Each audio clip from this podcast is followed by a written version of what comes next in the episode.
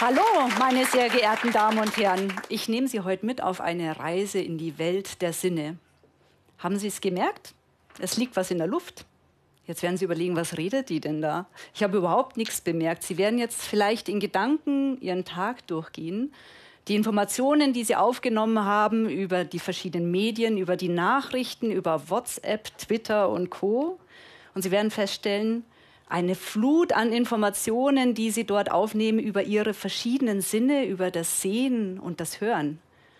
Aber wenn ich sage, es liegt was in der Luft, meine ich dann vielleicht einen Geruch? Sie werden sofort alle bestätigen können, ein Wetterwechsel beispielsweise, eine neue Jahreszeit kündigt sich ganz unverkennbar an über einen spezifischen Geruch. Ich bin Geruchsforscherin in unserer Gruppe sind viele Wissenschaftler tätig, die sich damit beschäftigen, Gerüche, Aromen aufzuklären. Und die sind äußerst komplex zusammengesetzt. Sie müssen also diese verschiedenen Gerüche aufschlüsseln, die einzelnen Geruchsstoffe analysieren. Sie müssen also nicht nur gute Chemiker sein, sondern sie müssen tatsächlich auch eines können, sie müssen gut riechen. Wir haben zwar teure und komplizierte Geräte, damit wir diese Gerüche aufschlüsseln können. Aber wir brauchen den Menschen, um diese Substanzen zu erschnüffeln. Und unsere Chemiker müssen eben nicht nur gute Chemiker sein, sie müssen tatsächlich eines können, sie müssen diese Gerüche erkennen und zuordnen. Sie müssen das lernen wie eine Sprache, Tag für Tag, Jahr für Jahr neue Substanzen lernen. Und wie auch bei einer Sprache haben wir tausende von Bausteine, die diese Chemiker erlernen müssen. Jetzt ist aber was ganz Interessantes, dass zu uns immer wieder mal Leute kommen, die genau diesen Beruf ausüben möchten. Die sagen, boah, Aromaforschung, das treibt mich. Und dann interessanterweise erst feststellen, dass sie gar nicht gut riechen können. Woher kommt das? Tatsächlich weiß man heute, dass wahrscheinlich mehr als 15 Prozent der Bevölkerung, der erwachsenen Bevölkerung, nicht gut riechen können dass sie vielleicht sogar komplett ohne Geruchssinn sind. Möglicherweise sitzt auch jemand unter uns, wir wissen es nicht. Sie sind Brillenträger. Sie können mir wahrscheinlich sofort sagen, wie viele Dioptrien Sie haben. Können Sie das für Ihren Geruchssinn? Interessant, es gibt keine Tests dafür. Und das ist genau eines der Probleme, denn die Menschen sind sich oft dessen gar nicht bewusst, dass sie gar nicht gut riechen können. Sie denken, es ist alles ganz normal. Wir haben keine Tests dafür. Riechen wir denn dann als Menschen generell schlecht? Nein, tatsächlich nicht. Unsere tägliche Forschung zeigt uns Tag für Tag, dass wir hochsensitiv auf verschiedene Gerüche sein können, die für uns in unserem Leben eine wichtige Bedeutung haben. Wir haben zum Beispiel Neugeborene untersucht. Denken Sie mal drüber nach. Neugeborene sehen nicht gut nach der Geburt, aber sie riechen sehr, sehr gut. Sie reagieren ganz empfindlich auf die Geruchsstoffe von Muttermilch beispielsweise. Sie können ihre Mütter am Geruch erkennen. Sie sind viel empfindlicher als Erwachsene. Das zeigt uns, dass wir in verschiedenen Lebensphasen tatsächlich unterschiedlich auf Gerüche reagieren, unterschiedlich sensitiv sind.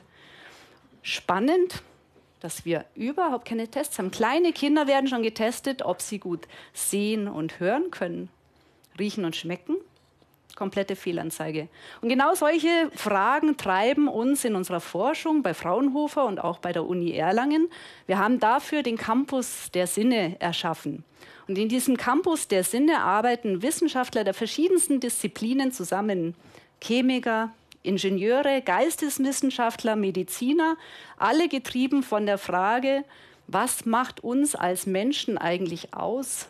Wie nehmen wir mit unseren Sinnen die Welt wahr? Allen voran die chemischen Sinne. Welche Bedeutung haben denn unsere chemischen Sinne heutzutage überhaupt noch?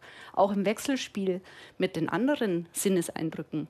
Wir wollen also uns als Menschen besser verstehen. Wir wollen solche Empfindungen besser messbar machen und auch möglich machen, dass wir sie besser bewerten können. Denn wir sind tatsächlich alle sehr, sehr unterschiedlich. Es gibt Leute, die sind super sensitiv, die leiden unter solchen Sinneseindrücken. Es gibt andere, die brauchen Hilfe, die brauchen Assistenzsysteme. Denken Sie doch mal drüber nach. Wir haben für die Augen die Brille. Ja, was haben wir für die Nase und die Zunge? Nichts. Und genau an sowas arbeiten. Wir müssen jetzt eigentlich Maschinen beibringen, so zu fühlen, zu schmecken, zu riechen wie ein Mensch. Damit wir in unserem täglichen Leben besser unterstützt werden können, in unseren Sinneswahrnehmungen. Und das ist eine ganz, ganz schwierige Aufgabe. Sie hören vielleicht immer mal wieder was von elektronischen Zungen, von elektronischen Nasen, aber tatsächlich ist es noch nicht gelungen, die chemischen Sinne zu digitalisieren. Und warum ist denn das eigentlich so schwierig? Ja, ganz einfach. Wir haben im Lauf der Evolution gelernt, auf verschiedenste Dinge hochsensitiv zu reagieren, für Dinge, die eben für uns wichtig und von Bedeutung sind. Wir haben gelernt, Raubtiere zu erkennen.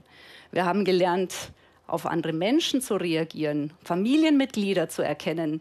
Wir riechen Feuer beispielsweise, giftige Pflanzen, verdorbene Lebensmittel, ja, Fäkalien oder auch Krankheiten. Ja, wir können es tatsächlich riechen, wenn jemand krank wird oder auch schon krank ist. So etwas wurde früher viel mehr genutzt in früheren Phasen der Menschheitsgeschichte, im Mittelalter beispielsweise. Denken Sie mal dran, die Ärzte damals. Die haben an Menschen gerochen, am Atem, an Urinproben. Jetzt werden Sie sagen, wow, wie eklig, wie unhygienisch, vielleicht sogar gefährlich bei manchen ansteckenden Krankheiten, aber man hatte halt keine besseren Methoden damals. Tatsächlich entdeckt man dieses Wissen wieder neu. Heutzutage in unserer Forschung sehen wir jetzt, dass wir an solchen Geruchskörperprofilen möglicherweise Krankheiten früh erkennen können. Und das ist auch eine der vielen Aufgaben, mit denen wir uns beschäftigen. Wir klären solche Körpergeruchssignaturen auf. Wir versuchen herauszufinden, was die Ursachen sind. Und wir versuchen vor allem Geräte, Maschinen, Detektoren, Sensorsysteme zu entwickeln, damit sie die Ärzte unterstützen können mit diesen Informationen, dass die Ärzte früher reagieren können, dass sie Krankheiten früher erkennen können. Und genauso wie wir das machen mit diesen Körpergerüchen und diesen Atemgassignaturen, so machen wir es auch mit Lebensmitteln oder mit Lebensmittelaromen. Denken Sie doch mal an das Kaffeearoma. Sie hören das immer wieder mal. Da sind hunderte von Aromastoffen drin. Stimmt nur teilweise, denn tatsächlich sind zwar hunderte von Substanzen in diesem Kaffeearoma, aber nur wenige sind wirklich für dieses Aroma verantwortlich. Allen voran Furfuryltiol. Das ist eine Substanz, die riecht so richtig schön nach röstigem Kaffeearoma. Jetzt könnte man auf die schlaue Idee kommen und sagen, na wunderbar, Furfuryltiol ist anscheinend sehr wichtig gebe ich doch einfach mal ein bisschen mehr in den Kaffee hinein, dann wird es noch röstiger und kaffeeartiger. Wunderbar, das kann ich doch ein bisschen pimpen. Dann passieren aber ganz interessante Effekte. Es kann nämlich plötzlich passieren, dass das Ganze nach Knoblauch oder Zwiebel riecht. Und das ist nur eines der spannenden und auch ungeklärten Phänomene der Geruchsforschung, die man tatsächlich bis heute nicht beantworten kann. Mit solchen Fragen müssen wir uns auch auseinandersetzen in unserer Forschung, denn wir entwickeln ja auch Lebensmittel. Und was müssen die Lebensmittel am Ende des Tages? Sie müssen schmecken. Jetzt könnte man sich natürlich fragen, ja, wunderbar, in so Lebensmitteln, Aromen, ja klar, das muss uns schmecken. Aber wo spielen denn Gerüche in unserem täglichen Leben sonst noch eine Rolle? Den Tiger, den müssen wir doch gar nicht mehr riechen. Tatsächlich riechen wir sehr, sehr vieles den ganzen Tag lang. Wir nehmen es nur nicht bewusst wahr. Wir riechen den typischen U-Bahn-Geruch, wir riechen Leder beispielsweise, Zeitung, Karton, Plastik, Vielleicht haben Sie das eine oder andere davon auch schon erfahren. Yogamatten, Nackenkissen, Handyhüllen. Interessanterweise sind davon aber viele Gerüche heutzutage noch überhaupt nicht aufgeklärt. Warum? Weil man eigentlich sagt, naja, ist doch normal. So riecht halt so ein modernes Zeug, so moderne Produkte. Ein stinkender Duschvorhang, vielleicht haben Sie sowas auch schon mal zu Hause gehabt. Ich habe früher auch immer gedacht, naja, mein Gott, das ist halt normal. Aber tatsächlich habe ich mich dann doch irgendwann gefragt, sage mal, was stinkt denn da so? Kann denn das gesund sein? Und wir haben angefangen, diese Gerüche doch eingehender zu betrachten. Wir analysieren jetzt tagtäglich Gerüche einer modernen Welt und setzen uns mit diesen Produkten auseinander. Und mit den ersten Analysen haben wir schon gemerkt, oh, das sind doch einige Sachen, die ganz ordentlich zum Himmel stinken. Also als wir gestartet haben mit den Untersuchungen, haben wir ganz schnell gemerkt, da gibt es Substanzen, die sind schon alte Bekannte, Lösungsmittelreste beispielsweise. oder auch Verbindungen, die schon bekannt sind, dass sie physiologisch bedenklich sind. Was mich aber umtreibt in meiner Forschung ist, wir finden ganz, ganz viele Moleküle, die vorher noch überhaupt nicht beschrieben wurden, die noch nie aufgeklärt wurden und wo man auch gar nicht weiß, dass es Geruchsstoffe beispielsweise sind, die vielleicht auch reizen, brennen in den Augen. Da haben wir wirklich viel Aufklärungsarbeit zu leisten. Und nicht nur das, es wirft natürlich neue Fragen auf. Ja, wie sind denn diese Substanzen zu bewerten? Sind sie physiologisch bedenklich? In welchen Konzentrationen? In Mischungen. Und wo kommen sie her? Schauen Sie sich doch mal die Menge der Produkte an, die wir finden auf dem Markt. Wie variantenreich, bunt, biegsam, elastisch, was da alles so drin ist, Farben, Klebstoffe, Weichmacher, UV-Schutzmittel und ich kann ja die Liste noch ewig fortsetzen. Und wenn man sich jetzt überlegt, dass das vielleicht irgendwo auf der Welt hergestellt wird, man es vielleicht nicht ganz so genau nimmt mit der Produktsicherheit und der Chemikalienreinheit, dann können Sie sich ganz schnell vorstellen, dass da alles Mögliche in diesen Produkten drin sein kann, was im wahrsten Sinn des Wortes zum Himmel stinkt. Und genau das ist auch wieder eine wichtige Aufgabe in unserer Forschung, dass wir solche Probleme aufklären und herausfinden, was die Ursachen sind. Und vor allem dann aber auch Methoden entwickeln, wie wir solche Sachen schnell erfassbar machen. Denn es ist nicht nur eine große Herausforderung in der Analytik, das aufzuklären.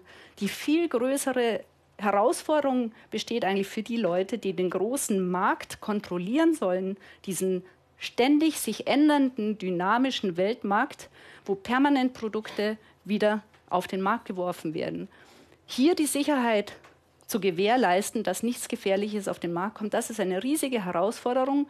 Und dafür entwickeln wir Sensortechnologien, Messmethoden, damit man möglichst schnell reagieren kann und damit das eben nicht passiert, dass sowas verkauft wird. Und was mich da total fasziniert an unserer Forschung und auch sehr begeistert, ist, dass unsere evolutionär so alte Nase uns immer wieder mal den richtigen Riecher gibt für etwas, was im Argen liegt. Mit unserer Forschung möchten wir unterstützen, dass unsere Umwelt auch in Zukunft so gestaltet ist, dass wir uns darin wohlfühlen. Und damit möchte ich mich herzlich für Ihre Aufmerksamkeit bedanken und möchte Sie vor allem herausfordern, mit offener Nase durch die Welt zu gehen. Denn unsere Nase ist es wert, dass man sie auch beachtet. Vielen Dank.